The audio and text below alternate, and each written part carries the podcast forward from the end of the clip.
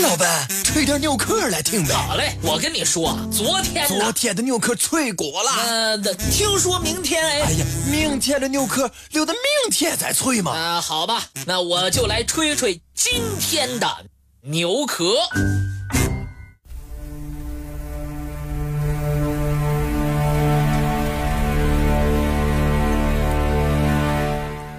瑞士，一个奉行永久中立的国度，具有重要战略位置。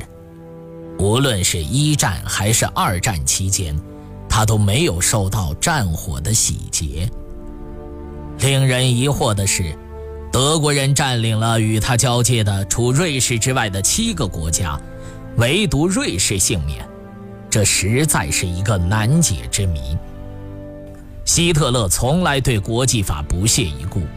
二战爆发后，与德国交界的另外七个国家奉行中立政策的，包括荷兰、比利时、卢森堡、丹麦、挪威等等，均在战争爆发的第一波攻击当中倒下。可见，仅仅是奉行中立，并不是瑞士避过二战的主要原因。面对嘴边的这块肥肉，希特勒。又怎么会轻言放弃呢？从1940年起，希特勒的反情报机构已经为进攻瑞士做了大量的工作。由于德国人进出瑞士十分便捷，因此德国间谍在瑞士的数目远比在其他国家的数目要多得多。一个名为弗兰克大叔的头目掌管着德国在瑞士的间谍网，其人数。竟然超过一千人。这些间谍大多配备有精良的电台、照相机、假身份证明等。当这些间谍掌握了一些情报之后，盖世太保进入了这个国家。他们的任务是挑起事端，为德国人入侵瑞士寻找借口。针对这些情况，瑞士情报机构的海森上校制定了反间谍措施。抓捕了相当多的德国间谍，并努力遏制盖世太保制造破坏行动。到1941年，德国间谍机构对瑞士实施入人海战术，也就是每失踪一个间谍，就补派五名间谍去代替他。在国际城市巴塞尔，许多德国间谍化妆成铁路工人，混过边界潜入瑞士。一次。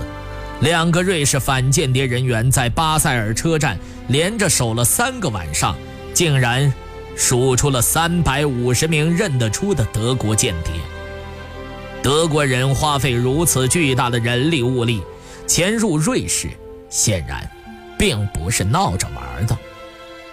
一九四一年七月中旬，希特勒控制了几乎整个西欧之后，曾制定了名为“冷山行动”的计划。开始打算进攻小国瑞士。海森上校得到情报，德军在瑞士边境集结了六个师的兵力，随时准备向瑞士发动进攻。他们只等元首的一句话，这块肥肉立马就会进入嘴里。究竟打不打瑞士，希特勒本人肯定也是颇费了一番脑筋的。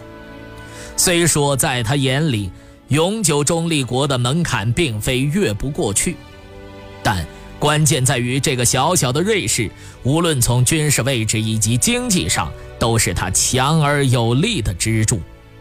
譬如，德国与盟友意大利的唯一通道，就是在瑞士的圣哥达和新晋隆隧道，德军必须借此隧道才能把物资运往意大利。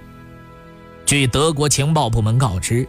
瑞士已经在隧道附近埋下了大量地雷，一旦德军入侵瑞士，瑞士人会立刻将它炸毁，这样德军和意大利的唯一联系将会中断，那可不是希特勒所愿意看到的。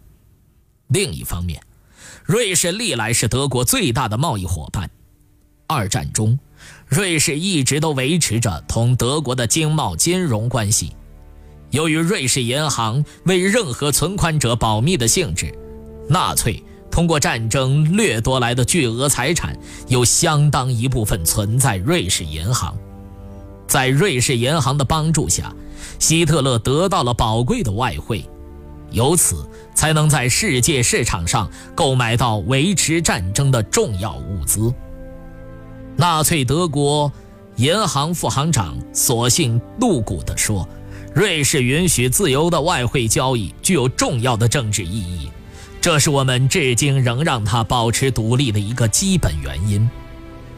最重要的，让希特勒顾虑最多的，并不是这些原因，而是瑞士奉行的对外和平中立、对内全民皆兵武装中立的政策。”为了防备纳粹的突然袭击，全国进行了三次大动员，其中最大的一次是在1939年7月的某天，几小时之内，在一个当时只有500万人口的国家里，竟然动员出了50万人的大军。同时，纳粹德国的情报机构向希特勒汇报说，瑞士不仅在地下有许多民防工事，地上。还有许多伪装成山丘的飞机、坦克洞库，加上全民武装，如果德军入侵，至少要付出一百万精锐兵力的代价，得不偿失。